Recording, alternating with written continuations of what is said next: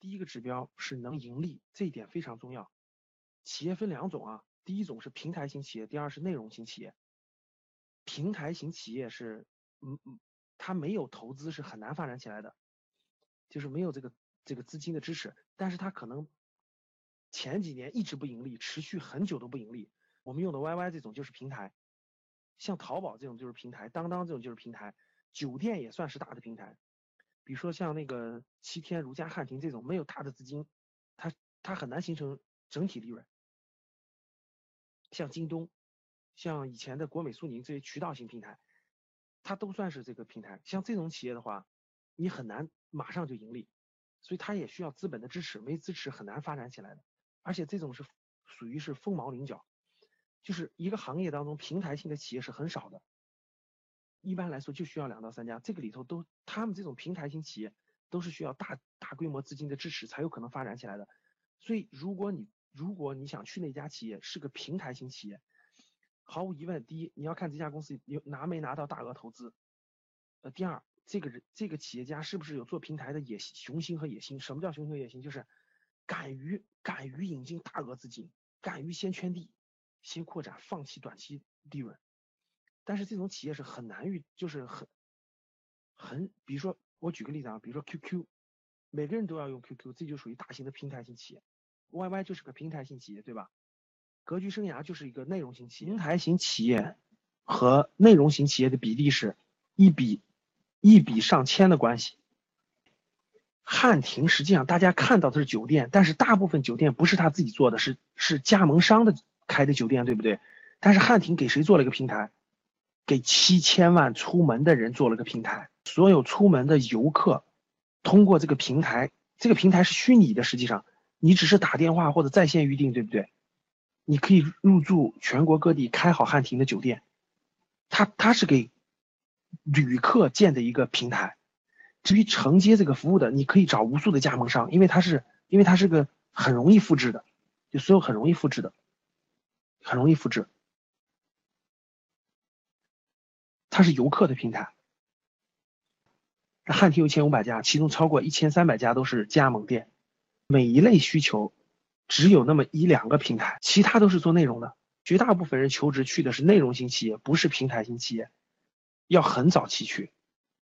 平台型企业这种比例不高啊，比如说你早期去腾讯的平台型企业，前面要亏钱，因为一定要一定要就跟京东一样，亏亏亏亏使劲亏，能找到无数的钱。不停的亏，然后不停的圈市场，圈到有一天市场除了他没别人，这就是平台型企业的打法。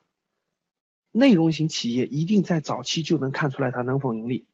我是建立在新兴行业的基础上，新兴行业呢有很多新的商业模式、新的产品，但是呢大部分呢没有经过论证，是否能盈利，最关键的背后就是呃要证明的是是什么呢？背后要证明的是。比如是现在的 O2O，O2O o 产生了特别多各种各样的服务模式，但是 O2O 到底能不能盈利呢？不同的模式不一定，有些可能就是想法。如果它能盈利，至少证明这个商业模式是可行的。咱先别管它能做多大，这个新兴行业呢，大家就怕它太小了，所以有问题。所以我这五个指标怎么去判断一个小企业它有发展潜力，能盈利呢？背后。实际背后看看到的东西就是：第一，论证它的商业模式和它的产品，或者是或者叫服务是否是真实可行的。如果经过市场检验的话，它的盈利能展现出来。能否盈利怎么获得呢？特简单啊，做做行业分析，问问他的公司员工，请他公司员工吃顿饭你就知道了。第二指标，营业额过一千万，一个产品或者一个商业模式，它的营业额过。在一千万左右是一个坎儿，如果它这个模式天生的时候设计当中就有瓶颈的话，它很难突破这个档次。不是呃所有的行业都适用，但是它非常非常有代表性。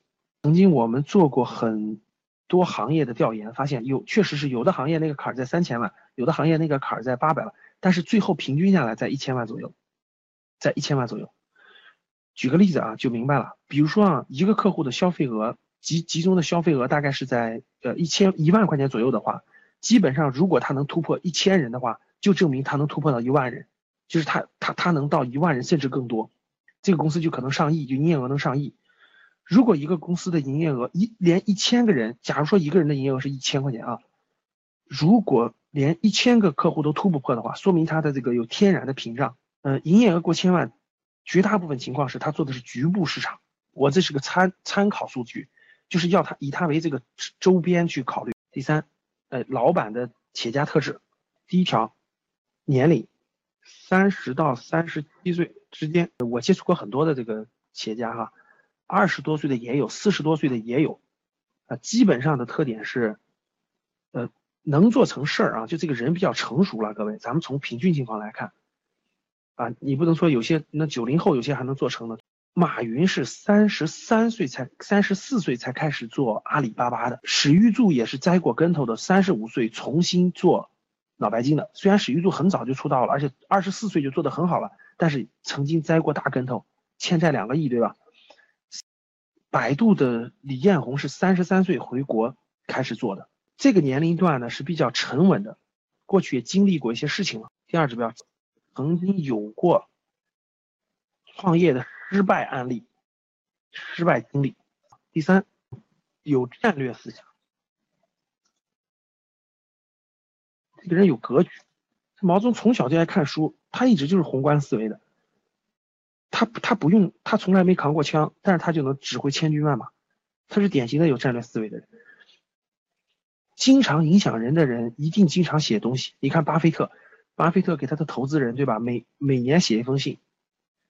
啊，你看马云内部邮件，你看那个刘强东，京东的刘强东内部邮件，就是你看毛泽东在中国历史的每次关键时期都有一篇文章出来，就是这个人肯定能写东西。第二。你看他说过什么？就是你看他，你找他的那个，他经常讲什么话，他经常说什么东西。第四点，团队人数，如果这个公司有 一千万营业额，这公司有一千个员工，是不是这个是不是这平均是一万的产值，对吧？一万的产值，咱不算成本，折算完了，这一个人一个月工资是不是八百？行业这个高速成长。的企业，人均产值是不是二十万到三十万？这个数字可不少。这个行业属于暴利行业。团队人数这个指标呢，呃，随着不同的行业呢，要有灵活的变化。啊，有些行业，比如说技术，一个医药研发的，它可能三五十人，但它营业额有可能上亿，这个是有可能的，对吧？因为它技术带来的暴利。还有一种呢，比如说做放贷的，小额贷款公司里面。营业可能也就是几十个人，但他利润率一年营业额，他有一个亿的资本金，它更高，就是资本给他带来的这个溢价。第五个非常重要的指标就是利润率，能盈利和毛利率是不一样的啊。毛利率如果能够达到百分之二十五到百分之三十五之间，啊，高利润的行业。如果毛利润在百分之十五到二十五之间，这个是属于就是属于这种，嗯，怎么说呢？有潜力，但它不属于是高利润，不属于高利润，属于是正常情况吧。我指的是内容型的，平台型肯定平台型可能百分之五都可以。我指的是内容型的大部分，啊，如果是少于百分之十五，就要慎重了。百分之十五的毛利最后几乎没利润。就你看它，你看它不断的扩大，但实际上它没利润，它靠的是什么新新客户去去补贴那个老客户。